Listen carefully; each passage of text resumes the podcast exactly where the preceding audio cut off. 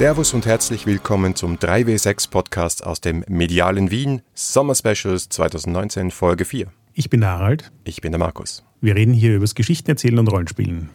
Und heute mit einem Medienschau-Special.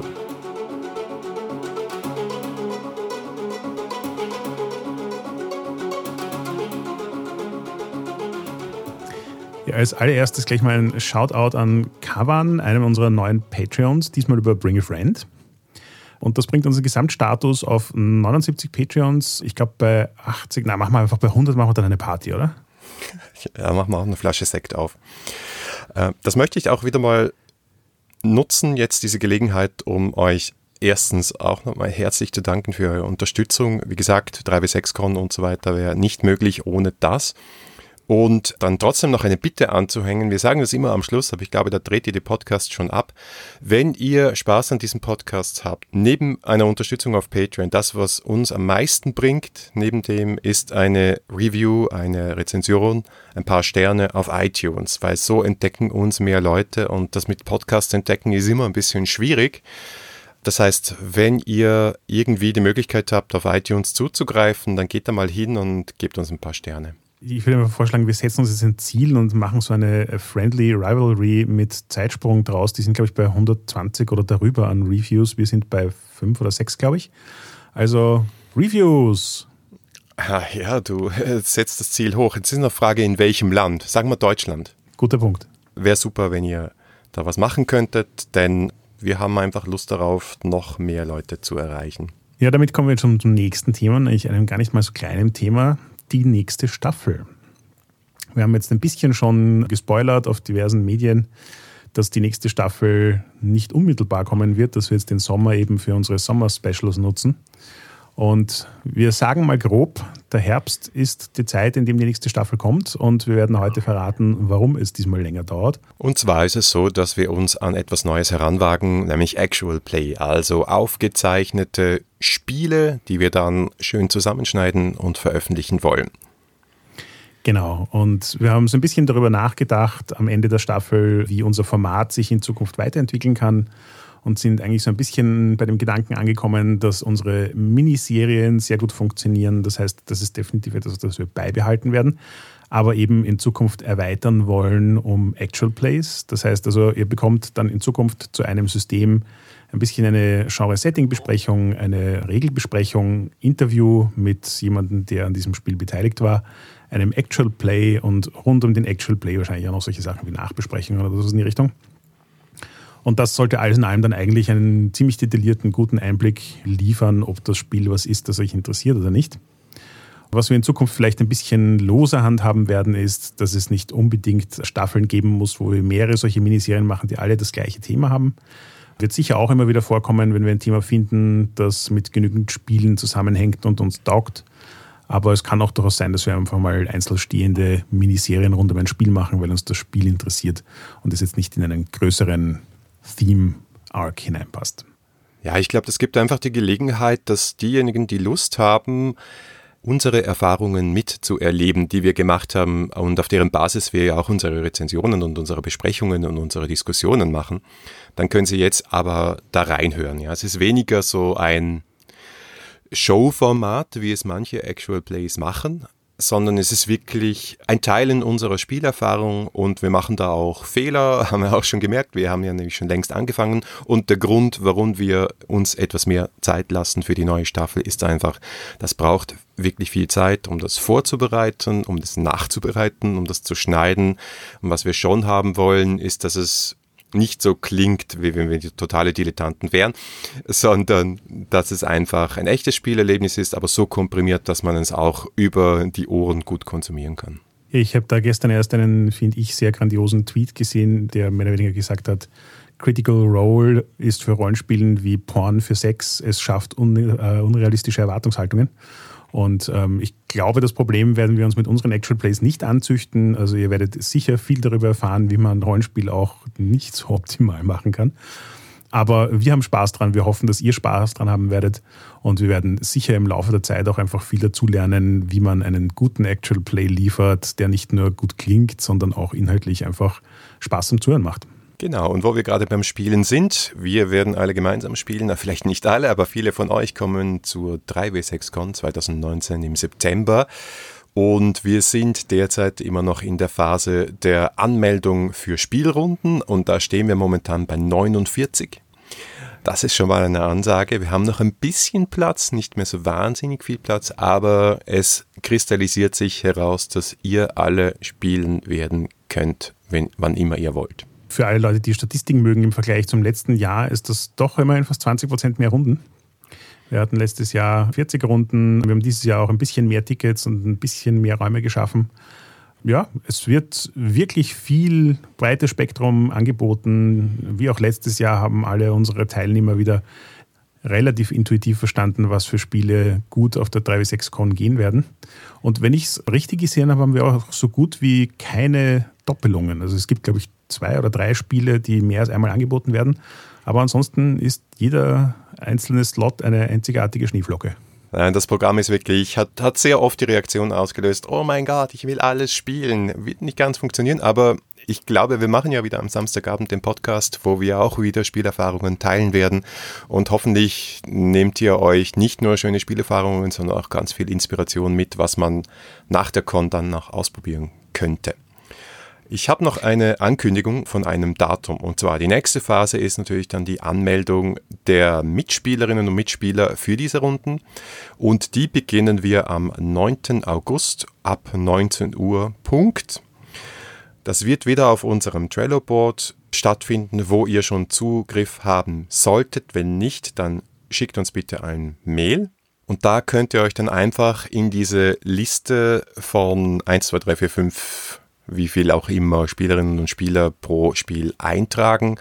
Und wir bitten euch da wieder um Fairness, weil theoretisch könnte das jeder jetzt schon machen, aber es ist auch alles nachvollziehbar auf Trello, also bitte macht es noch nicht, sondern wir machen da eine hoffentlich nicht ganz so arge Mitspielerexplosion am 9. August und schauen darauf, dass ihr alle auf eure Kosten kommt. Also bitte einfach mal die Lieblingsrunden eintragen und dann anderen auch eine Chance lassen. Aber wie gesagt, es sollte genug Platz für euch alle da sein und wenn nicht, gibt es immer noch Brettspiele, spontane Runden. Wir sind alle dazu da, mit euch Spaß zu haben.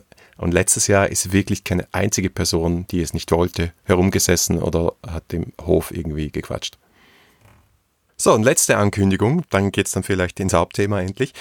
System Matters ist bei unserer Con vertreten in der Person von Stefan Troste, dem Redakteur von Dungeon World und So tief die schwere See und allen PBTA-Spielen und auch Geh nicht in den Winterwald, da war er auch schon mal zu Gast in unserem Podcast. Und der Stefan wird eine große Kiste mit System Matters Spielen äh, nach Wien schicken lassen. Das heißt, es gibt einen kleinen Verkaufstisch, wo ihr direkt bei System Matters etwas erwerben könnt, wenn ihr darauf Lust habt. Und als kleines Extra und damit ihr nicht völlig das Falsche nach Wien schicken, wenn ihr ein bestimmtes Spiel kaufen wollt ohne Versandkosten, dann gebt uns Bescheid und wir geben die Daten weiter an System Matters und sie können dadurch äh, mit dieser Art von Vorbestellung die richtigen Spiele nach Wien schicken. Wenn ihr bei uns im Slack seid, ganz direkt im Slack, überhaupt kein Problem. Oder ihr schickt uns eine E-Mail an hi at 3w6.fm mit euren Wünschen. Ja, soweit mal alles zur 3W6Con. Mehrere Details, weitere Details werden sicher noch folgen. Und dann haben wir auch noch eine also Ankündigung ist jetzt vielleicht übertrieben, aber wir wollen noch ein, zwei Worte über den Deutschen Rollenspielpreis verlieren. Den haben wir nicht gewonnen, sondern der Dorpcast, was ja auch ein sehr feiner Sieger ist und dem wir auch sehr gerne gratuliert haben, weil die einfach ja eine Institution sind, sagen wir es mal so. Und auch ein, ein Format begründet haben, das wir heute ein bisschen kopieren. Nein, nicht wirklich, aber wir machen ja nie Medienschau sich immer und heute machen wir eine ganze Folge Medienschau. Aber herzliche Gratulation von unserer Seite. Aber was wir haben, ist, wir haben eine Begründung, warum wir auf der Shortlist waren und sozusagen eine Bewertung der Jury unseres Podcasts erhalten und die möchten wir euch nicht vorenthalten. Da werde ich die Ehre des Vorlesens einfach dem Markus überlassen, weil der bekannterweise die bessere Radiostimme von uns beiden hat. Ähm, ich werde mich einfach zurücklehnen und es genießen. ja, danke. Zitat Anfang.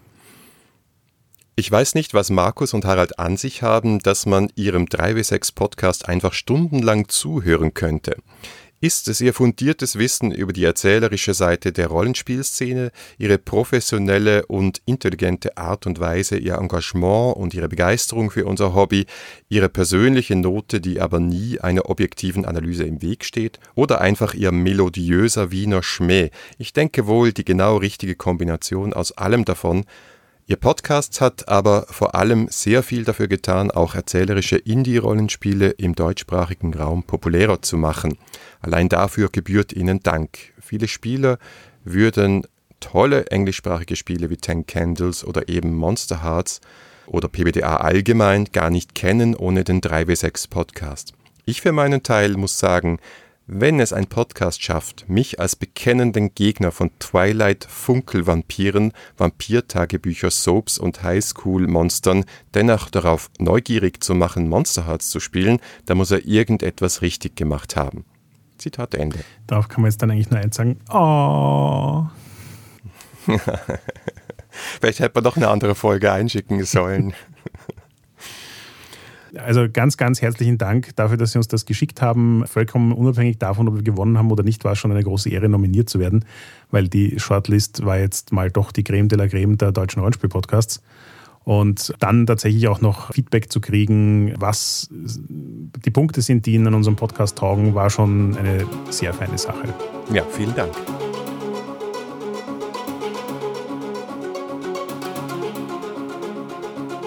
Ja, dann kommen wir jetzt zum eigentlichen Inhalt unserer heutigen Folge, oder? Medienschau. Ich habe sowas ja noch nie gemacht. Na, Quatsch. Aber es, gibt eigentlich recht viel zum drüber reden, was in letzter Zeit so in unseren Medienstreams herumgondelt. Manches davon haben wir beide konsumiert, manches davon hat nur einer von uns konsumiert. Aber wir werden euch mal einen Einblick darin geben, was so unseren Medienalltag begleitet. Mir ist mal aufgefallen, dass ich erstaunlich viel zu wenig im Kino war. Es gibt ja Zeiten, da gehe ich jede Woche ins Kino und habe auch viel Spaß daran. Aber in letzter Zeit habe ich nicht so viele Filme gesehen, von denen ich eigentlich berichten möchte, um ehrlich zu sein. Also ich habe die Neuverfilmung von Aladdin gesehen und ich habe Meisterdetektiv Pikachu gesehen. Alles mit meinen Kindern. Und die waren ganz okay okay, aber mehr möchte ich dazu eigentlich gar nicht sagen. Ja, ich kann das nachfühlen. Also mein Leben schaut momentan nicht so aus, dass ich die Zeit hätte, einmal die Woche ins Kino zu gehen, auch wenn ich es wirklich gern tun würde mein Medienkonsum findet eigentlich viel mehr so zwischen Tür und Angel statt. Zu Hause mal eine Folge da und wenn man Glück hat und genug Zeit hat, mal einen ganzen Film und ansonsten viele Podcasts. Ich komme nicht mal wirklich viel zum Lesen, muss ich zugeben. Also ich lese gerade mal Rollenspielbücher, weil es mich einerseits interessiert und wir es andererseits auch für den Podcast brauchen. Aber Romane eigentlich eher als Audiobücher. Ja, ich habe auch einige Audiobücher konsumiert und bin ein bisschen mehr zum Lesen gekommen. Ich hab, mich hat wieder die Leselust gepackt. Ich bin oft etwas lesefaul, aber jetzt gerade im Urlaub habe ich wieder ein bisschen was weggelesen und sind auch ein paar Bücher rausgekommen, die mich wirklich, wirklich gereizt haben. Wir können ja auch gleich mit denen beginnen. Absolut. Patrick Rothfuss sagt dir was, ja? Ja. Sage ich mal vorsichtig. Ich bin ja, schlecht mit also, wirklich bekannter Fantasy-Autor. Ich habe mit ihm ein Interview gehört und zwar da hat er gesprochen über Rick and Morty versus Dungeons and Dragons. Das ist ein Comic, den er verfasst hat mit einigen anderen Autoren gemeinsam. Ich mag Rick and Morty.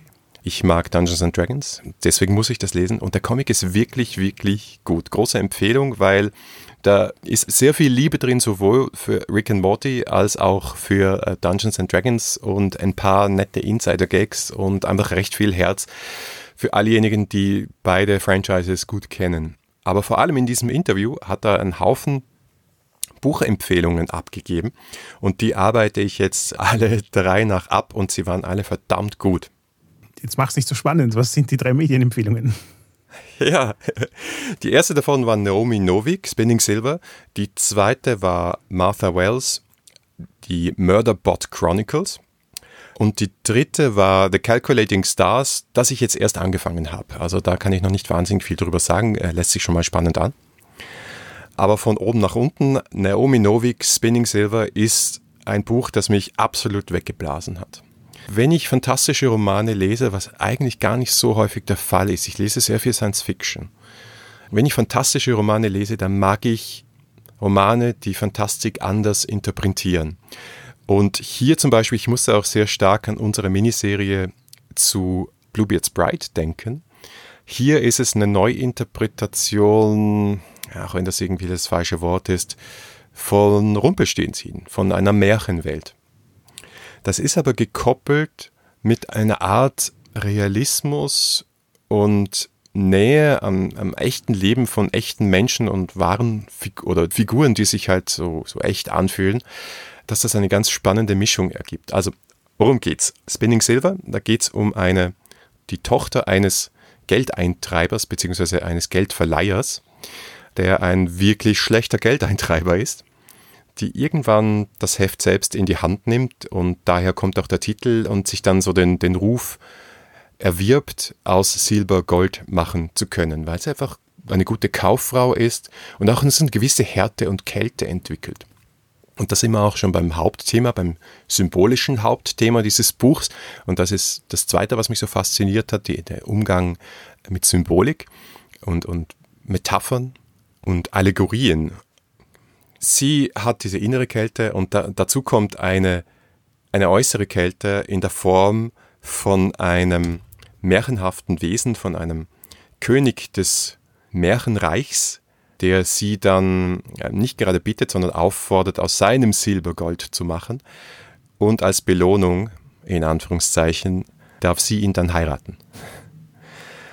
Also das heißt, dieses Buch durchzieht einerseits eine realistische wirtschaftliche Logik und so Beschreibungen von Armut, die mir wirklich die Tränen in die Augen getrieben haben. Und gleichzeitig gibt es eine, eine Märchenlogik, wenn du einmal in die Märchenwelt durch den tiefen Wald eingestiegen bist.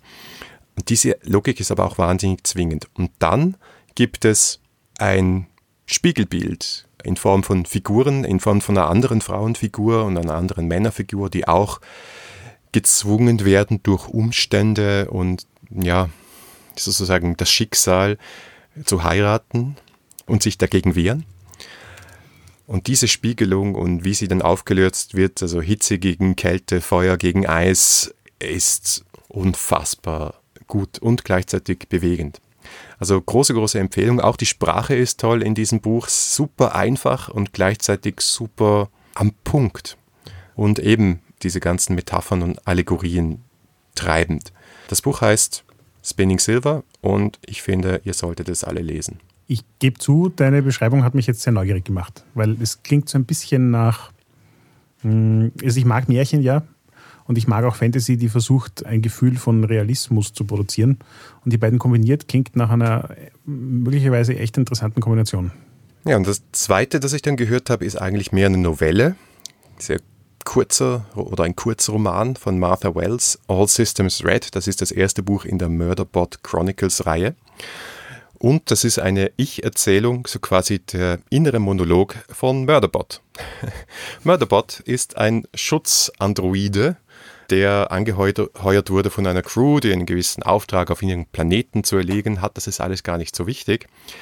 Aber die Stimme und die Gedankengänge von dieser intelligenten, bewussten Maschine, die einen recht harten, kalten Zynismus gegenüber der Welt hat, aber irgendwie ja doch zwischen den Zeilen sehr viel Emotion durchdringt, ist einfach großartig. Also ich werde auf jeden Fall die anderen Teile von den Murderbot Chronicles auch noch auschecken.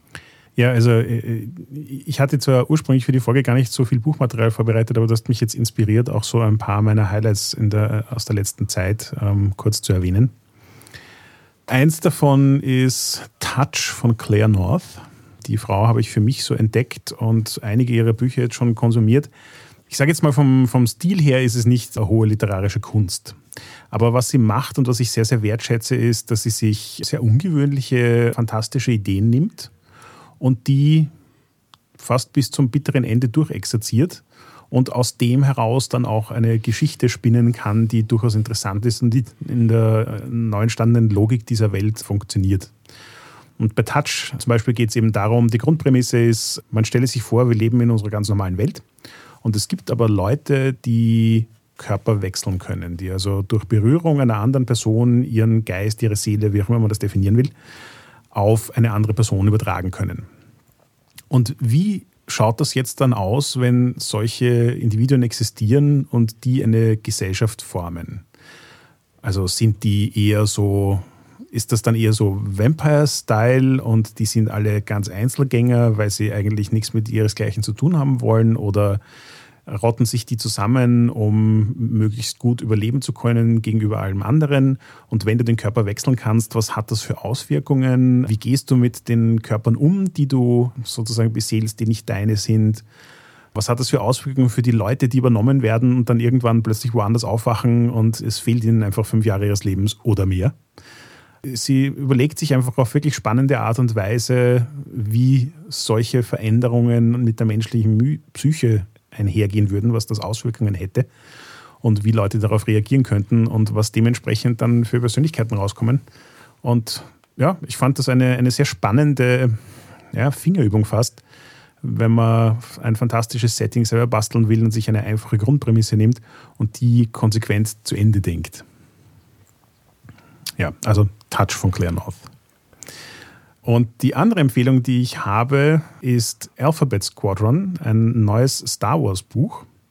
Und das hat mich insofern sehr, sehr überrascht, weil für mich Star Wars Bücher stark geankert sind mit dem, was ich so in meinen Teenager- und frühen 20er Jahren gelesen habe. Also da habe ich einfach gerne Star Wars Bücher gelesen, die ganze Thrawn-Serie und so weiter. Und das hat für mich einfach auch gut funktioniert, dieses Gefühl von Star Wars zu evozieren, das die Originalfilme für mich hatten.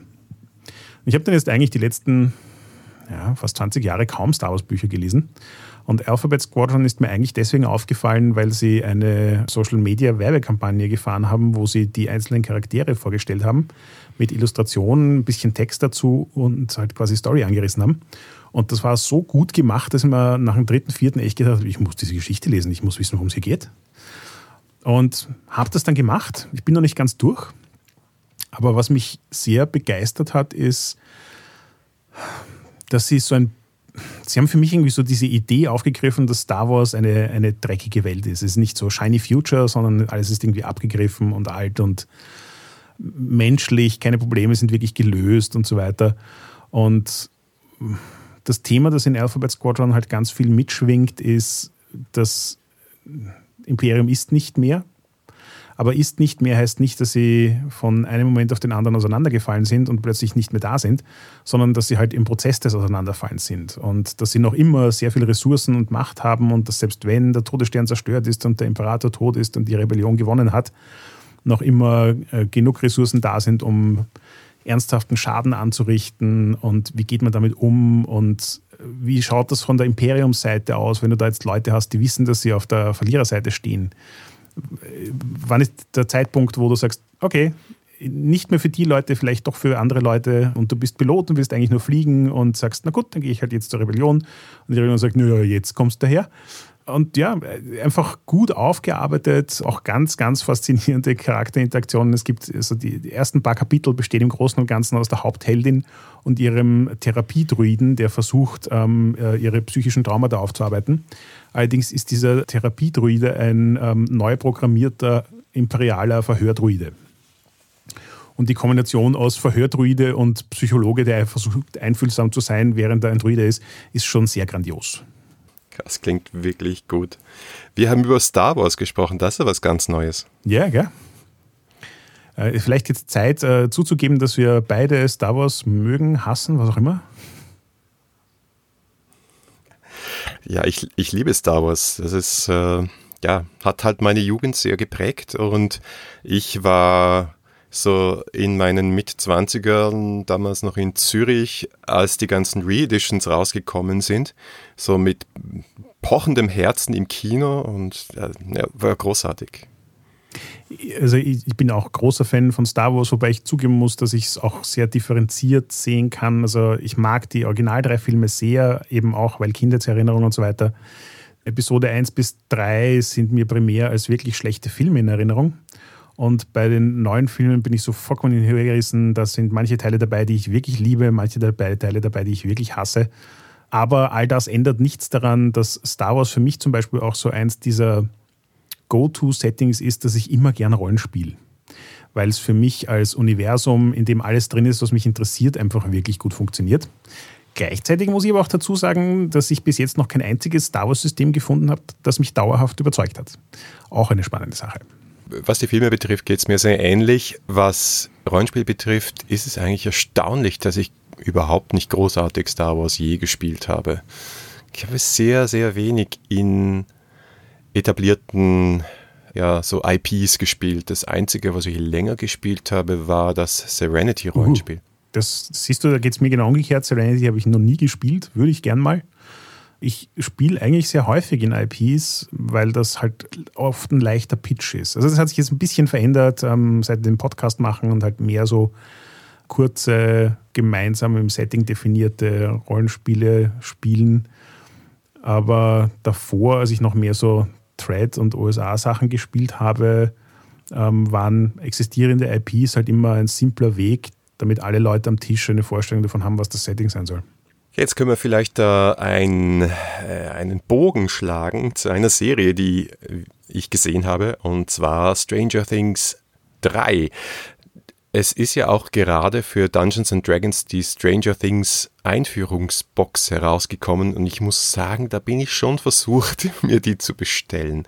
Es ist irgendwie, ich weiß nicht, ob ich sie hier spielen werde, aber es ist irgendwie schon sexy. Und dann gibt es natürlich Kids on Bikes und dann gibt es natürlich Tales from the Loop, also ganz viele Spiele, die in eine ähnliche Richtung gehen und diesen Spaß an den 80er Jahren und an Teenage Geschichten erlebbar machen. Hast du die dritte Staffel schon gesehen? Ja, ich habe die dritte Staffel gesehen, geradezu gebinged für meine Verhältnisse. Also ich glaube, ich habe nur eine Woche gebraucht oder so. Und ja, ich habe viele Gedanken dazu. Soll ich anfangen oder magst du anfangen? Ja, na, fang mal an mit deinen Gedanken. Also wie Stranger Things ursprünglich rauskam, habe ich es wirklich heiß geliebt, weil es für mich einfach so ganz viele Dinge eingefangen hat, die mir Freude gemacht haben. Und ein Teil davon, der für mich jetzt rückblickend quasi mit den Goonies angefangen hat, ist einfach, ich mag Abenteuergeschichten und ich mag Abenteuergeschichten, die zwar es schaffen, ein gewisses Maß an Spannung aufzubauen, aber letzten Endes sich so ein bisschen nach sichere Unterhaltung anfühlen. Also so diese ganzen Geschichten, wo Kinder Abenteuer erleben, denkst du dir nie, oh no, jetzt werden sie sicher ganz schrecklich umgebracht werden und ähm, schwere psychologische Traumata werden passieren und im Film aufgearbeitet und ich weiß nicht was, sondern es ist eher so good, clean fun oft. Und das habe ich als, als Kind mhm. einfach sehr wertgeschätzt, habe es dann bei Stranger Things, als es passiert ist, unglaublich faszinierend gefunden, dass sie es geschafft haben, genau dieses Gefühl zu evozieren trotzdem eigentlich eine total düstere, sehr, äh, sehr mit Spannung und Suspense versehene Serie zu machen. Und eben gerade die Tatsache, dass es so viel Suspense war, also dass sie nicht die Dinge in your face gezeigt haben, dass es nicht so Schockhorror war, sondern eher so, oh mein Gott, was geht hier ab, habe ich, hab ich wirklich genossen. Und ja, das hat sich verändert. Also in der zweiten Staffel sind sie ja schon ein bisschen expliziter geworden und jetzt die dritte Staffel ist für mich äh, eigentlich so ein, also so quasi, wir haben jetzt drei Punkte und der dritte Punkt heißt, nein, nein, die Richtung, die wir gehen, ist ganz klar, wir machen mehr so auf einen Schock und Horror. Und das verliert für mich ein bisschen den Appeal. Also ich mag noch immer sehr, wie sie die 80er darstellen. Ich finde die Charaktere grandios.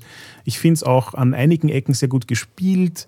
Es gibt auch ein paar Szenen, wo ich das Writing sehr, sehr, sehr mochte. Aber ich, ich habe so ein bisschen das Gefühl, wenn das genau die Richtung ist, in die es weitergeht und die vierte Staffel ist noch mehr davon, dann werden sie mich wahrscheinlich in der vierten Staffel verlieren. Aber vielleicht sollten wir einfach im Detail über die dritte Staffel reden. Was ist denn so dein Eindruck? Bevor ich darauf eingehe, kurz noch, um das zu unterstreichen, was du gesagt hast. Ich glaube, der Einfluss von dem Film Die Goonies von 1985 auf die aktuelle Kino- und Filmkultur und Serienkultur ist nicht zu unterschätzen. Alleine die Besetzung, okay, Sean Astin, Stranger Things 2, Josh Brolin, bitte, Thanos, ja.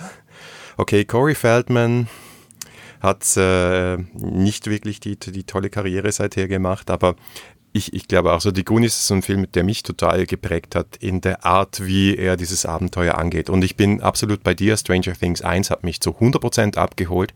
Ich habe auch jedem gesagt, der diese Staffel kritisiert hat für, ah, das ist alles nur Pastiche und die machen alles nur nach. Nein, das war für mich gesetzt in einer Zeit und in einer Ästhetik, die dieser Zeit entspricht, sehr detailverliebt, sehr genau. Und das ist für mich absolut legitim, wenn man ein Period Piece macht, also Zeit, das, ein, ein, ein Film oder eine Serie, die in einer gewissen Zeit gesetzt ist, dass man dann auch Stile aus dieser Zeit einnimmt oder übernimmt, um ja, eine gewisse Atmosphäre zu erreichen. Das hat äh, die erste Staffel von Stranger Things absolut perfekt gemacht und die ist nach wie vor in meinen Top 5 Serien aller Zeiten. Stranger Things 3. Also, die Serie hat mich unterhalten. Sie haben auch einige Charaktere eingeführt, die mir sehr gut gefallen haben. Also zum Beispiel Maya Hawke, die Tochter von Ethan Hawke und Uma Thurman. Mein Gott.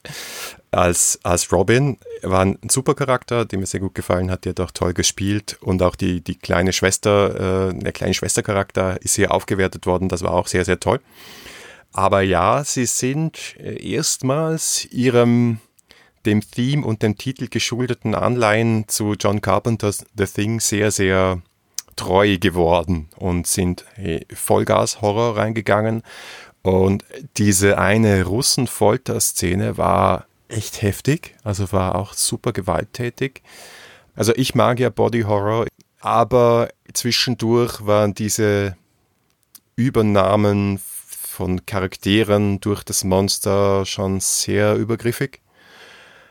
Und zuletzt ist einfach die Frage, kann man das mit diesen lustigen Feindrussen, Klischee, Sowjets, kann man das noch machen? Ich, ich weiß nicht. Da gebe ich dir vollkommen recht. Also ich, ich habe mir gleichzeitig gedacht, ja, es fühlt sich total an wie ein 80er-Jahre-Film. Aber während es das tut, fühlt sich so dermaßen abgeklatscht klischeehaft an, dass es unglaublich schwierig ist, es ernst zu nehmen. Also ich finde, sie hätten zumindest irgendwas damit machen müssen. Ja, zumindest vielleicht es irgendwie brechen oder irgendwie. Aber sie haben echt nichts gemacht, außer dass sie aus dem Terminator noch einen Russen gemacht haben. Was lustig war, aber an dem Punkt, spätestens an dem Punkt haben sie das Pastiche absolut erreicht. Also dieser Terminator-Charakter, dieser Russe, das war so unnötig, lustig, aber irgendwie halt nur ein Zitat und sonst gar nichts. Ja, genau, das ist der Punkt. Das ist nur ein Zitat, weil ich hatte, bei, bei dem hatte ich auch immer das Gefühl, da könnte man mehr Geschichte rausholen. Das wäre durchaus ein Charakter, dem ich gern eine einzelne Sonderfolge gehabt hätte, die ein bisschen seinen Hintergrund beleuchtet und was hier so passiert und so. Ich glaube, da, da, da wäre viel Interessantes drin. Aber ähm, das war halt nicht seine Aufgabe. Und damit war er halt eben wirklich nur irgendwie so Abziehbildchen und ähm, Unterhaltungsprogramm. Und mm, dafür war es dann irgendwie zu autländisch irgendwie. Ich habe trotzdem ganz gern auch den Behind-the-Scenes-Podcast gehört, den es gibt. Da gibt es drei Folgen davon, wo sie auch gesagt haben, dass sie zum Beispiel diese Mall da, diese, dieses Einkaufszentrum, das haben sie tatsächlich gefunden. So ein verlassenes Einkaufszentrum aus den 80er Jahren, das haben sie also on Location äh, gefilmt und das spürt man auch. Also wieder die Detailverliebtheit ist super. Äh, es gibt ein paar nette Szenen, wo Eleven sich auch irgendwie so ein bisschen neu entdeckt und diese ganzen, bin ich jetzt eine Freundin oder nicht, Sachen fand ich auch charmant gemacht. Also viel zu lieben an dieser Staffel, aber halt auch viele Sachen, wo man sich denkt, das, das hättet ihr besser machen können. Also da ist eins von diesen Dingen für mich äh, der Charakter von Hopper. Also den haben sie, ich meine, sie haben ihn immer schon so ein bisschen bumbling dargestellt und quasi nicht der sozial kompetenteste und also gut in dem, was er tut als Beruf, aber in allen anderen Belangen entwicklungsfähig und das war in der Staffel wirklich schon fast schmerzhaft. Nämlich eben auch so klischeehaft schmerzhaft. Und ja, also dass er dann, ja, nein, ich will jetzt nicht spoilern über das Ende, aber ja, ähm, mh, mm, mm, war, war, dies, war der Charakter mit der Storyline, mit der ich am wenigsten gut konnte, muss ich zugeben. Ja, ja, kann ich nachvollziehen. Was mir allerdings lustigerweise bei einer Szene mit Hopper aufgefallen ist und was ich im Nachhinein dann sehr wertschätzen konnte, ist, sie haben ein für mich unerwartetes Pacing auf die Beine gestellt. Vielleicht ist das eh auch typisch für so 80er Jahre Sachen und das ist mir jetzt zum ersten Mal aufgefallen. Aber sie haben halt relativ viel Action drin eigentlich in der Staffel.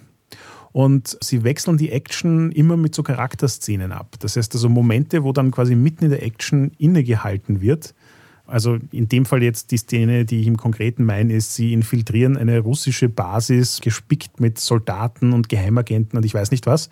Und inmitten dieser Basis setzen sie sich kurz hin, um einen fünf Minuten persönlichen Talk miteinander zu haben. Und ähm, das ist äh, so beschrieben, äußerst eigenartig und skurril, aber innerhalb der Serie funktioniert das total gut. So Spannung aufbauen, Spannung wieder ein bisschen releasen, Spannung aufbauen, Spannung releasen. Und sozusagen in diesem relativ guten Flow einfach auch viele Momente drin zu haben, wo du mehr über die Charaktere erfährst und ein bisschen mehr mit ihnen connecten kannst und so. Und das fand ich eigentlich, ähm, haben sie gut gemacht, fand ich. Dabei hast du Neverending Story noch gar nicht erwähnt. Wohl wahr, das hat mich sehr Aber Freude gemacht. Das ist ja eigentlich, also da fühle ich mich als Rollenspieler wieder total angesprochen. Hey, wir sind mitten im Infiltrieren einer russischen Basis und müssen jetzt kurz mal darüber diskutieren, wer trägt jetzt dieses Artefakt oder so. Apropos, als Rollenspieler angesprochen, ich habe Ihnen ein bisschen übel genommen, was Sie mit D&D in der Staffel gemacht haben. Es gibt zwar durchaus einige Momente, wo du merkst, dass sie trotzdem für das Hobby viel Wertschätzung haben und es einfach auch irgendwie einen substanziellen Part dessen bildet, wie die Charaktere die Welt verstehen und wie es auf den Plot Einfluss nimmt und so weiter. Aber sie haben es halt gleichzeitig auch für so eine Coming-of-Age-Story, in Anführungszeichen, missbraucht. Und das fand ich auch wieder so ein bisschen platter Stereotyp. Das muss man ihnen tatsächlich vorwerfen, dass es zum Großwerden dazu gehört, dass man die Dungeons and Dragons Box irgendwie auf dem Flohmarkt gibt. Nein, gehört es nicht. Übrigens, ein kleines, äh, eine kleine Aussage aus dem Behind the Scenes Podcast hat mich auch sehr stutzig werden lassen, weil du gerade den um sich prügelnden und schießenden Hopper erwähnt hast, weil sie dann gesagt haben, ja, da sind sie plötzlich draufgekommen, hey, wir brauchen einen neuen Feind und der Feind, das könnten Russen sein. Das ist eine total gute Idee, weil wir wollen ja mehr Action haben und wenn der Feind Russen sind, dann ist es ja dann auch okay, wenn der Hopper die erschießt, weil das fällt dann auch niemandem sonst auf, wenn das so geheime Russen in Hawkins sind. Merkt ihr nicht, was ihr da gerade sagt? Mhm. Das war so sehr seltsam, okay? Wir nutzen ein Klischee mit, um dann die abballern zu können ohne Konsequenzen. Aber dieses Konsequenzlose ist eben genau das Problem von der Staffel das etwas Konsequenzlose bringt mich jetzt gleich zu unserer nächsten Serie, über äh, die wir, glaube ich, noch reden wollen. Nämlich Good Omens. Okay, jetzt kommt nach unserer Star Wars-Liebe das nächste große Geständnis. Ich habe Terry Pratchett nie verstanden. Äh, liebe Zuhörer, ähm, wir haben einen Zwischenfall gehabt. Markus kann den Podcast nicht mehr weitermachen. ich glaube, ich habe eine Erklärung dafür. Also, ich habe immer gedacht, ich muss eigentlich diesen Terry Pratchett mögen, weil er ist irgendwie so ein bisschen wie Douglas Adams, nur Fantasy. Und ich habe sogar mal so ein, in den 90er Jahren ein Computerspiel gespielt, so ein Adventure in Discworld und das fand ich alles total lustig. Und dann habe ich die Bücher, Bücher gelesen oder versucht zu lesen und es hat einfach nicht gezündet bei mir. Und ich glaube, es liegt ein bisschen daran, dass ich dass äh, nicht nur die Goonies, sondern insbesondere auch Douglas Adams und Per Anhalter durch die Galaxis extrem prägend waren für mich. Das ist eines meiner Lebensbücher, wenn man das so sagen kann. Und für mich war Terry Pratchett immer so ein bisschen ein, jetzt ganz hart, ein Möchtegern Douglas Adams. Äh, jemand, Au. der diesen Stil haben wollte, aber es aber nie ganz hingekriegt hat für mich. Und ich finde es einfach nicht lustig. Und ich musste sagen, ich fand auch Good Omens nicht lustig. Ich finde das total faszinierend. No, ähm, no. Ich habe keine Ahnung, was der tatsächliche Harry Zeit. Pratchett ist lustig. Er ist lustig. Geh weg, lustig, Natascha. Lustig, lustig. ich würde ihn ja gern lustig finden. Ist lustig. Geh jetzt. Ähm, ich habe keine Ahnung, was der tatsächliche äh, zeitliche Ablauf ist, also welcher von den beiden älter ist. In meinem persönlichen Erleben habe ich erst Pratchett und dann Douglas gelesen. Deswegen ist mein Eindruck, Douglas ist ein schwacher Abklatsch von Pratchett. Ich habe nämlich tatsächlich per Anhalter durch die Galaxis niemals geschafft, fertig zu lesen, weil ich nie über die ersten 50 Seiten hinausgekommen bin. Aber auch Zeit für Geständnis, ich habe auch bei Weitem nicht alle Pratchett-Bücher gelesen. Es gibt für mich ein paar Pratchett-Bücher, die gut mit mir in Resonanz gehen. Es gibt ein paar, die ich gelesen habe, wo ich mir dachte, okay. Ähm, und das hat insgesamt halt damit nicht ausgelöst, dass ich quasi alles lesen will, was von ihm rauskommt. Das ist, Pratchett ist für mich wirklich so ein Fall von, ähm, gelegentlich treffe ich auch Freunde, die große Pratchett-Fans sind, lass mir von denen äh, die drei besten Bücher empfehlen und wenn dann irgendwo was dabei ist, das ich dreimal empfohlen bekommen habe und noch nicht gelesen habe, dann lese ich es mal. Was für mich das Interessante an Good Omens ist, ist tatsächlich die Kombination aus Pratchett und Gaiman. Also ich bin großer, großer Gaiman-Fan, weil der meiner Meinung nach einer der ganz wenigen gegenwärtigen Autoren ist, der fähig ist, fantastische, märchenhafte Geschichten zu schreiben, die Anfang, Mitte und Ende haben. Also ich finde, wir haben einige Leute, die heutzutage gute Geschichten schreiben, aber ganz, ganz wenige davon sind wirklich fähig, in einem Buch einen kompletten abgeschlossenen Roman hinzustellen, wo du sagst, ja, da war jetzt alles drin, was ich gebraucht habe. Wenn ich diese Welt nie wieder sehe, ist es auch in Ordnung. Ähm, Wenn es fünf Nachfolgeromane gibt, freue ich mich auch drauf. Aber es ist einfach ein befriedigendes, in sich abgeschlossenes Geschichtel. Und Good Omens hat irgendwie für mich alle Vor- und Nachteile, die die beiden Autoren bringen können. Das macht es gleichzeitig gut und schlecht. Und deswegen war ich sehr, sehr gespannt, wie die Serie sein wird. Und für mich hat die Serie letzten Endes etwas geschafft, das mich sehr überrascht hat. Nämlich, es hat wirklich nochmal irgendwie diesen Punkt reinforced, dass die beiden Hauptcharaktere aus der Serie, sage ich jetzt mal so, eigentlich nicht so gut wie keinster Weise die Hauptcharaktere der Geschichte sind. Und dass die Geschichte eigentlich aber auch es klingt so blöd bei der Apokalypse, aber dass die Geschichte eigentlich auch irgendwie nebensächlich ist. Also es ist so ein klassischer Fall von, ich interessiere mich einfach viel mehr für zwei Nebencharaktere, die halt irgendwie mit der Geschichte verbandelt sind, als für die Geschichte oder die anderen Charaktere. Und ähm, was sie mit der Serie für mich geschafft haben, ist, dass sie quasi das Buch jetzt mal abgehandelt haben in der ersten Staffel. Und wenn eine zweite Staffel kommt, dann werden sie sich eine andere Geschichte überlegen müssen, weil mehr Official Source Material gibt es da wohl nicht. Aber sie haben zwei sehr starke Charaktere, mit denen sie das tun können. Und das heißt für mich halt, je nachdem, wen sie als Autor gewinnen werden, werden sie es schaffen, für diese beiden Charaktere eine gute Geschichte zu schreiben. Und auf die freue ich mich dann schon doch sehr. Ja, okay. Ich bin ein halber Neil Gaiman-Fan. Ich mag den Jugendbuch Neil Gaiman und ich mag nicht so sehr den American Gods Neil Gaiman. Und mir ist in der Serie ein bisschen zu viel American Gods Neil Gaiman. Ich erkläre gleich, was ich damit meine. Also der Jugendbuch Neil Gaiman schreibt so schmale, kleine Bände wie The Ocean at the End of the Lane. Und die sind super persönlich, sehr direkt, einfach geschrieben, erzählen eine einfache Geschichte, haben starke Symbolik, aber sind nicht überladen. Während American Gods und wie ich finde auch Good Omens so richtig in your face die Symbolik Schichten um Schichten aufeinander legen. Ja, also es gibt rein symbolische Figuren wie der Krieg und die Umweltverschmutzung und was auch immer. Dann gibt es sich überlappende Symboliken im Plot.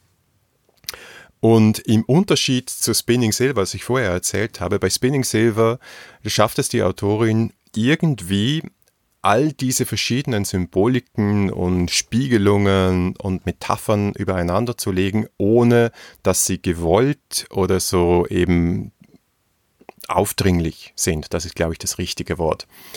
Währenddem ich das Gefühl habe bei Neil Gaiman, und das habe ich so rausgespürt aus diesem Drehbuch auch, das er ja auch komplett geschrieben hat, da gefällt er sich selbst schon eigentlich in der Rolle sehr, oh ja, ich kenne mich aus mit Symbolik und sieh mal, was ich hier gemacht habe. Hast du verstanden, worauf sich das bezieht? Das war ein bisschen anstrengend. Und wenn natürlich dazu noch der Humor nicht zündet und auch Natascha hat das mit mir geschaut und sie ist Pratchett-Fan und ich muss sagen, sie hat auch nicht sehr oft gelacht dann hast du ein Problem. Ich meine, ich habe es ganz gerne geschaut, weil es verdammt gut gespielt ist und Tennant und Sheen in den beiden äh, Hauptrollen, die haben einfach verdammt viel Spaß gehabt und es ist schön, ihnen zuzuschauen, aber es ist halt irgendwie nicht genug.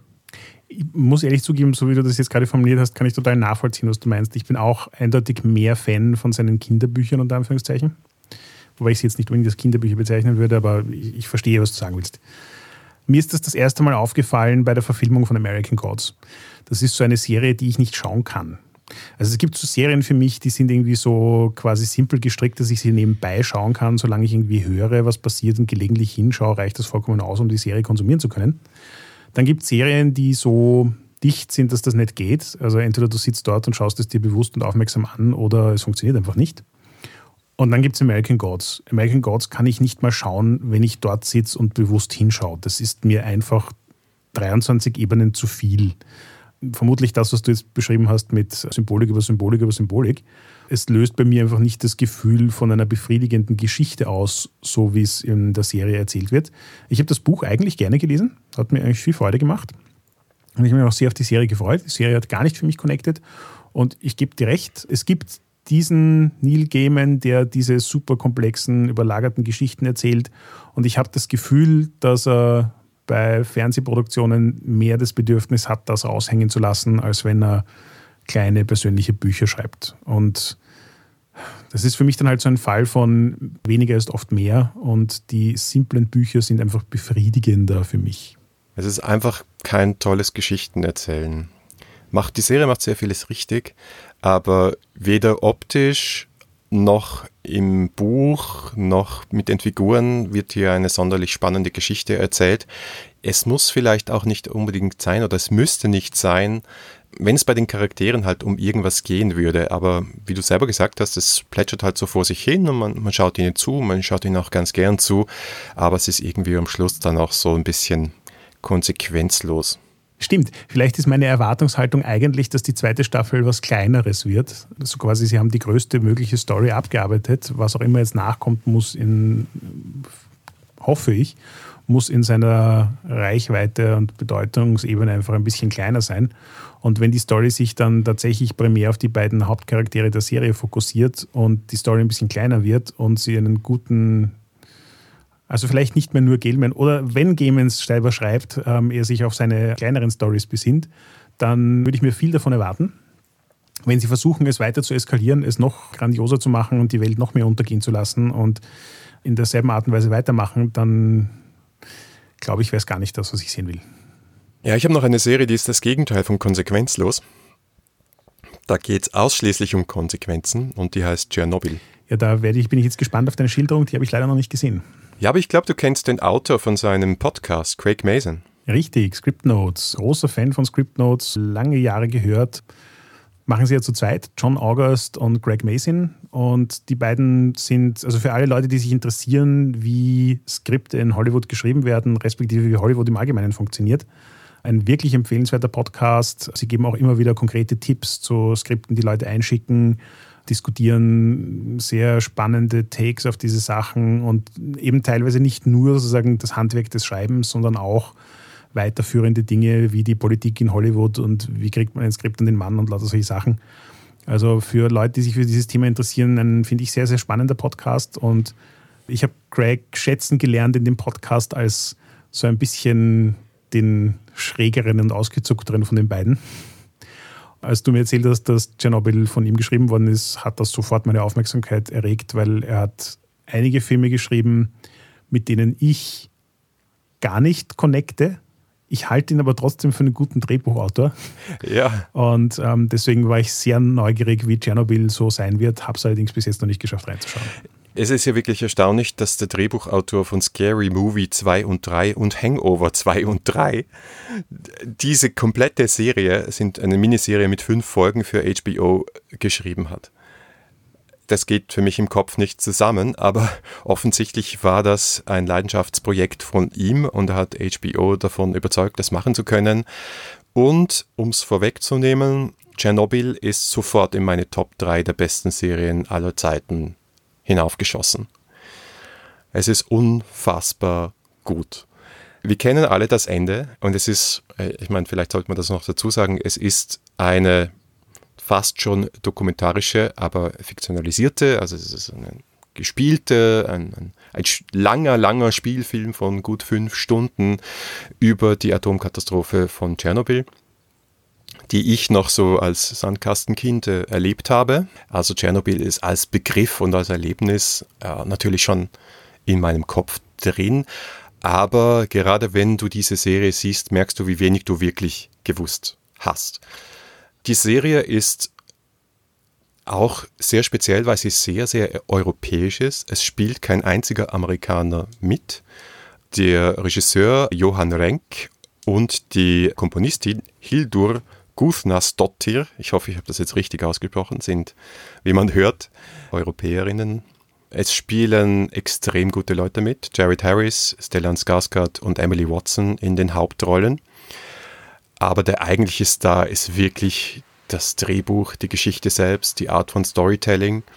Das Buch macht etwas, was ich extrem liebe, nämlich einen kompletten Kreis. Also es beginnt mit dem Ende und mit einem Satz, der quasi mit fast demselben Satz am Schluss nochmal gespiegelt wird und dir mehr oder weniger, und das wir wieder beim Thema Symbolik und Direktheit, ins Gesicht sagt, worum es hier geht. Und dann wird es aber so hart durchexerziert über diese Serie, dass es mir quasi jetzt schon wieder kalt den Rücken runterläuft. Es geht nämlich um den Preis von Lügen.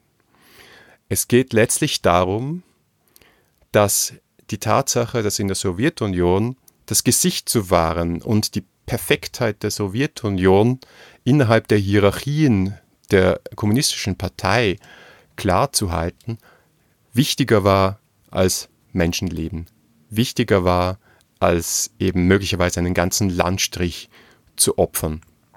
Da gibt es tausend Geschichten davon und Craig Mason hat es irgendwie auch geschafft, nicht nur diese Hauptgeschichte zu erzählen, also darauf hinzuarbeiten, was war der wirkliche Grund für diese Atomkatastrophe und wie sind die Menschen damit umgegangen, sondern auch Charaktere zu schaffen, mit denen du dich identifizieren kannst und wo du einfach nicht auskommst als Zuschauer. Du kannst nicht sagen, das tangiert mich nicht, das berührt mich nicht, sondern, oder das waren halt damals die Sowjets, das waren halt die Russen und das war schlimm, ja, aber ist heute zum Glück nicht mehr so. Nein. Gerade dieses Thema, der Preis von Lügen, ja, ist heute so aktuell wie eh und je und du gehst aus dieser Serie raus und denkst dir, genau das, könnte im heutigen politischen Klima sofort passieren, weil es ist ja wichtiger, auf der richtigen Seite zu stehen, die richtigen Leute zu kennen, den richtigen Tweet abzusetzen, als dafür zu sorgen, dass Menschenleben gerettet werden oder dass solche Dinge eben nicht passieren. Also ich war zutiefst beeindruckt und ich empfehle sowohl die Serie als auch den Behind the Scenes Podcast mit Craig Mason zu hören, um dann nachher zu erfahren, wie viele von den Dingen, wo du dir denkst, das kann nicht sein, wahr waren und wie viele von den Dingen, wo du dir denkst, ah ja, das ist logisch, dann doch dazu erfunden worden sind, damit das Ganze dramatisch Sinn ergibt. Also es gibt zum Beispiel Kompositcharaktere. Ja, also die Figur der Wissenschaftlerin aus Kiew, Emily Watson, ist eine Zusammensetzung von vielen verschiedenen Wissenschaftlerinnen und Wissenschaftlerinnen der Sowjetunion die sich gegen die offizielle Staatslinie gestellt haben und damit ganz bestimmt sehr, sehr viele Menschenleben gerettet haben. Ja, also du merkst vielleicht, ich bin tief beeindruckt von dieser Serie und ich empfehle sie jedem und jeder.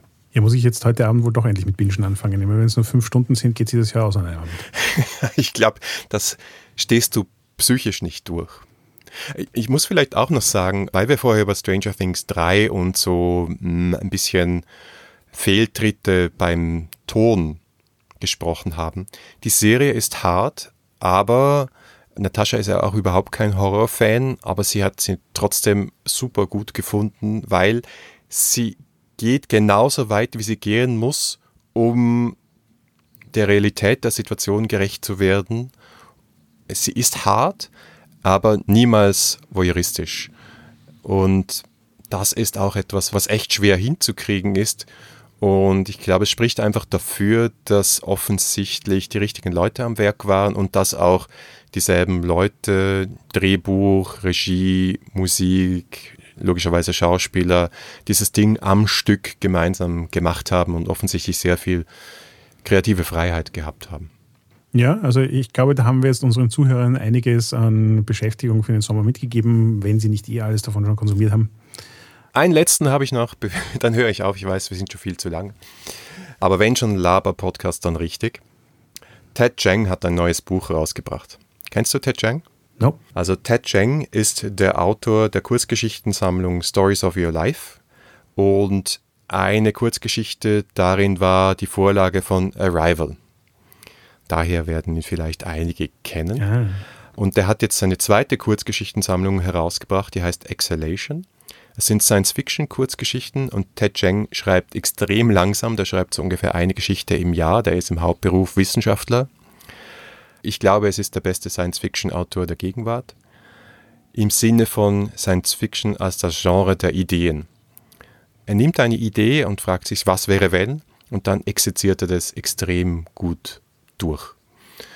Viel mehr möchte ich dazu einfach nicht sagen. Ich finde einfach, Ted Cheng ist so ein Autor, den man gelesen haben muss und wo man nach jeder Geschichte sich denkt, wie kommt der Mensch auf sowas? Und andererseits, warum hat das nicht schon längst jemand geschrieben, weil es ist so schlüssig und so klar. Großartige Kurzgeschichtensammlung, Exhalation heißt sie. Gibt es auch als Audiobook? Ja, gibt es bei Audible als Audiobook. Na perfekt. Danke fürs Zuhören. Das war die dritte Folge des Sommer-Specials 2019. Feedback lesen wir gerne auf iTunes, Facebook, Twitter oder im Web unter 3w6.fm. Und wenn ihr uns persönlich schreiben wollt, findet ihr mich auf Twitter als @heckmüller und Markus als @vienna mit zwei N und W. Wenn euch diese Folge gefallen hat, dann gebt uns doch eine Bewertung auf iTunes. Oder ihr unterstützt uns mit einem geilen Beitrag auf Patreon. Danke fürs Zuhören und bis zum nächsten Mal. Ja, eine stundenlange Folge. Labern können wir. Ja, ja. Hey, naja, wehe, wenn Sie was gelassen.